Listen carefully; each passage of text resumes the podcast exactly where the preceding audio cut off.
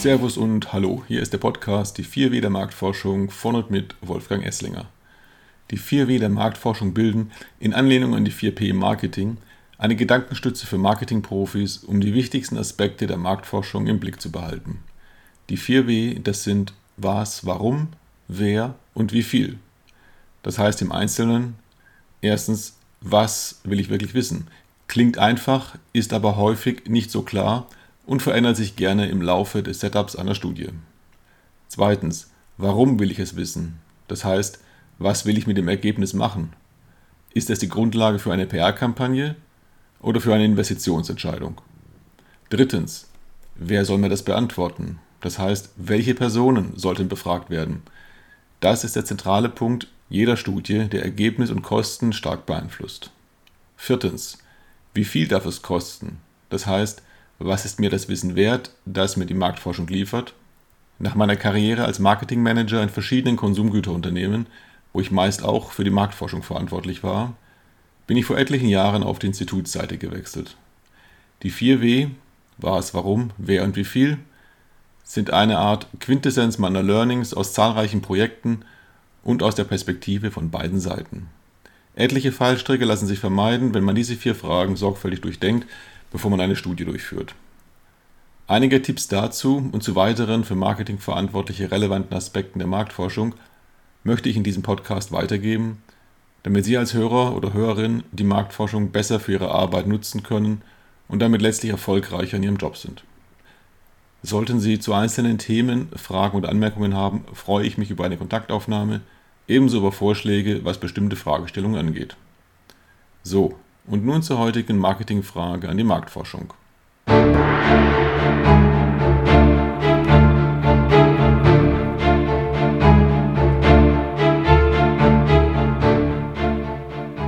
Sollte ich mir ein Tracking leisten?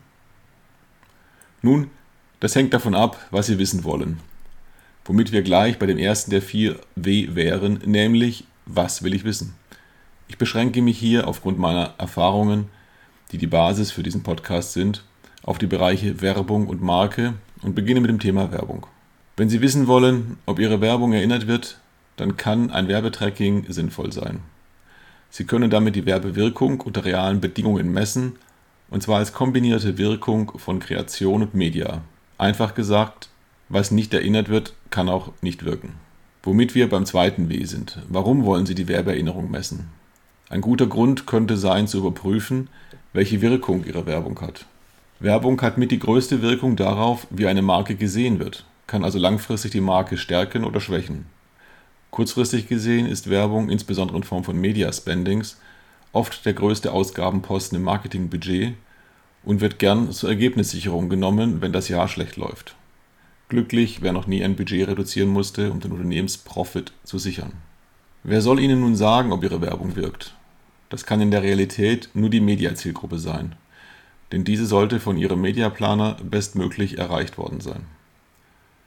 Entscheidend für ein sinnvolles Werbetracking ist der Erhebungszeitraum, der am Ende oder kurz nach einem Flight liegen sollte, sofern man sich nicht ein kontinuierliches Tracking leistet, also zum Beispiel jede Woche eine feste Anzahl Personen befragt.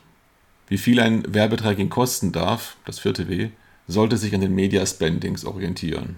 Falls ich 20 Millionen Euro ausgeben kann, würde ich schon gerne wissen wollen, ob das auch etwas bewirkt. Verkaufszahlen sind dabei meines Erachtens ein schlechter Indikator, denn da gibt es zu viele andere Einflussfaktoren. So hat eine zusätzliche Listung beim Discounter sicher einen kurzfristigen Absatzeffekt, der jede Werbewirkung übertrifft. Das gilt natürlich auch bei einer entsprechenden Auslistung. Das aus meiner Sicht wichtigere Tracking ist das sogenannte Marken- oder Brand-Tracking. Warum?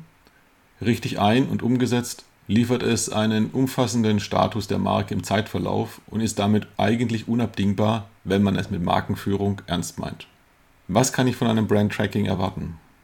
Grob gesagt, wer kennt meine Marke und wie wird sie von den Leuten gesehen? Dies im Vergleich zum Wettbewerb und ich weiß, was ich optimieren sollte. Der Satz Wer kennt meine Marke geht deutlich über die Werbewirkung hinaus. Bekanntheit beinhaltet auch die Sichtbarkeit im Regal oder auf Tischen in der Gastronomie, aber auch fremdbestimmte Kommunikation, wenn die Marke von Konsumenten oder Medien mit bestimmten Themen in Verbindung gebracht wird.